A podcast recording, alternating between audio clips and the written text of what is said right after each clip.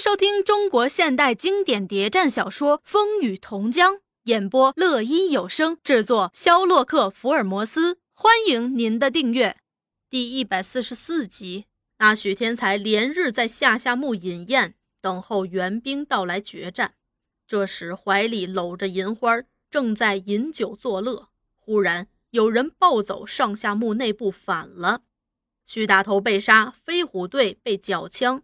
村内大乱，他把银花推开，一时乐得直跳。呵呵呵，你聊得好，老天爷帮助，给了我这好机会。忙下命令，给老子把全部乡团队开过去，给他来个寸草不留。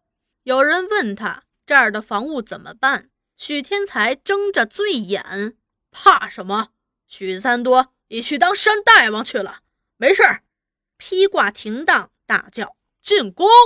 撵着那三百多乡团丁，沿着从前进攻路线，分三路直扑上下木。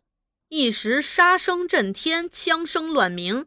许天才歪戴着军帽，敞开胸膛，挥动匣子炮，亲自在指挥：“快快，替老子把上下木踏平了！快快，先攻进村的有赏！快快快快！”三路人马果如潮涌般杀奔上下木，满以为一鼓作气可以易如反掌地拿下上下木，不意只到了半路中，徐果三伏的伏兵引起了一场混战。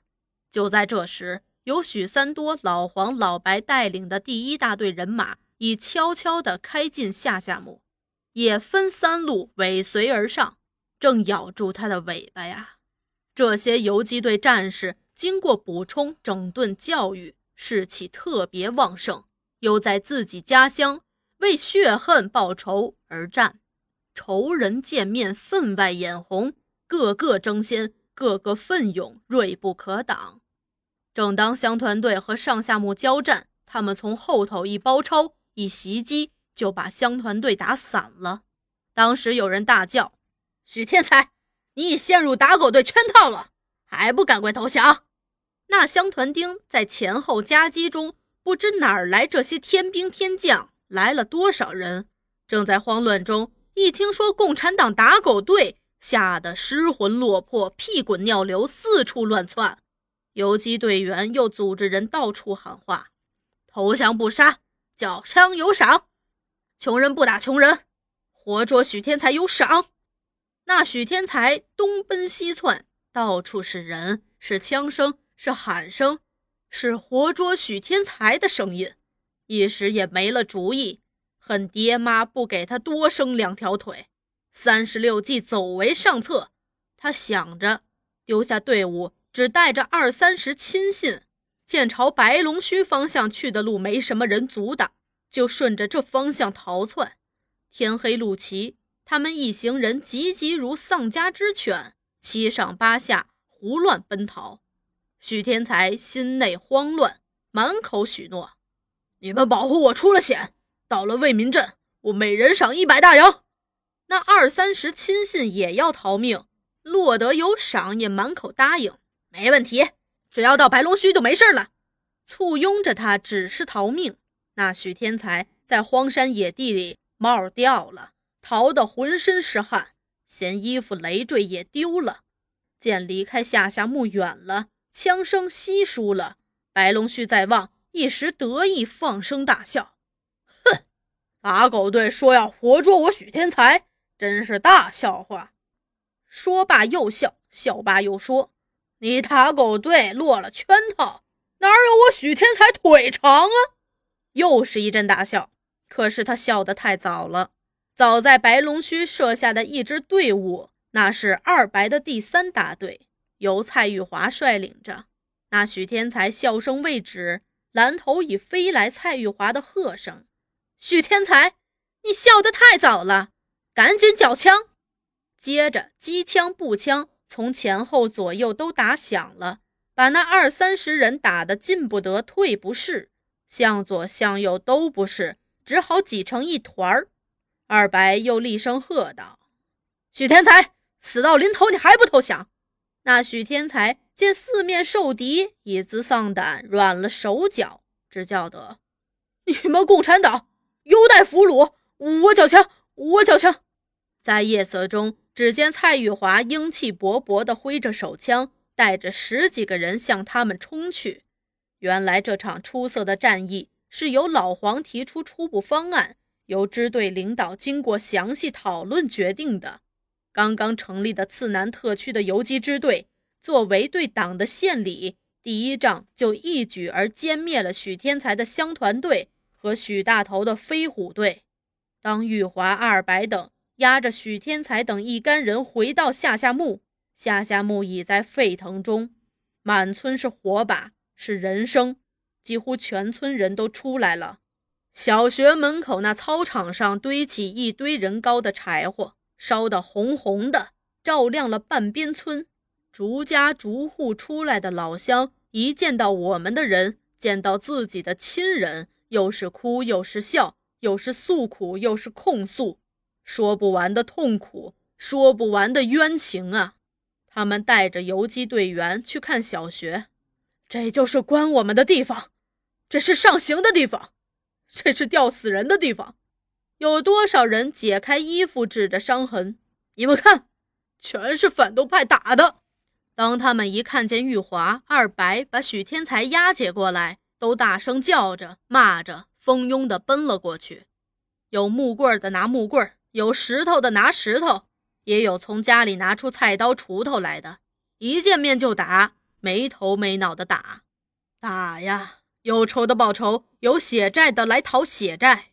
玉华、二白把俘虏交给队员看守，自己找老黄、三多去。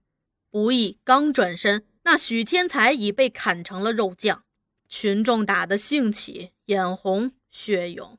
打完许天才。又要打被俘虏的乡团丁，三多他们刚从小学出来，便出来劝阻老乡：“我们不能杀俘虏，他们已缴枪投降了，就不能动他们了。”那些老乡不服，又是哭又是叫：“三多呀，你也有血仇呀，为什么不报呀？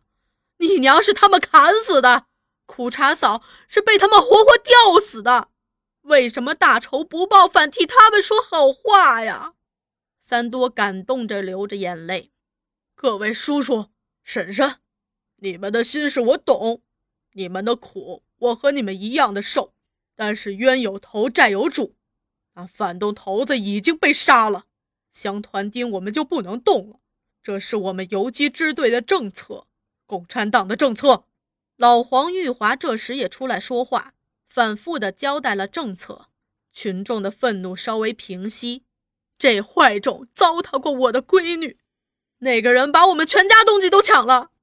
三多说：“你们应该相信共产党，共产党是为你们做事儿的，一定会公平处理的。”这时，三福带了十几个人，提着许大头、许德生的首级，也从上下墓过来了。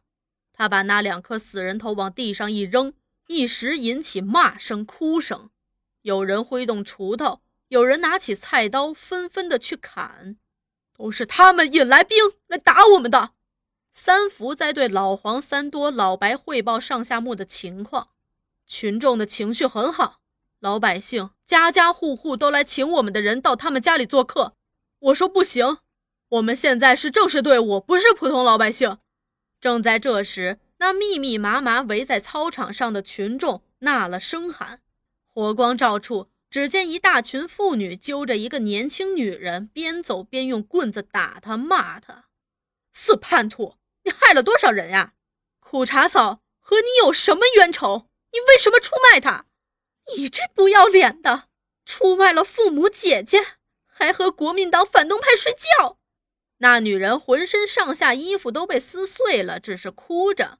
那妇女们打打骂骂，把她直揪到火堆前。老黄、三多、三福等人前跪下，有人命令着，有人冲上前去又要打，却被旁边的劝住。看看三多哥怎样处置这死叛徒。那人不是别人，正是银花。他一听说共产党进村，就躲了起来。但愤怒的妇女群众已攻进许天才的临时公馆，放走了被俘、打算送到为民镇当娼妓的妇女们。又从卧室床下把银花拖了出来，有人揪着他的头发，有人在背后打他，已游了半个村子了。那银花跪倒在地，只是哭，没脸见人。三多、老黄、玉华在滴滴交谈，研究处理的办法。不易，那三福早已下定决心，他一脸的杀气，瞪圆双眼，悄悄提着枪，一声不响地走向前去。那银花抬起头来，看见是他。心里闪出一线生机，想着求求大哥吧，便伸手来抱住他的腿，哀声哭求道：“大哥，救我呀！”那三福把他一脚踢开，恨声骂道：“叛徒，婊子！”对着他的脑袋，只听啪啪两声，反身就走。几千群众当场喝了声：“我们的气也平了。”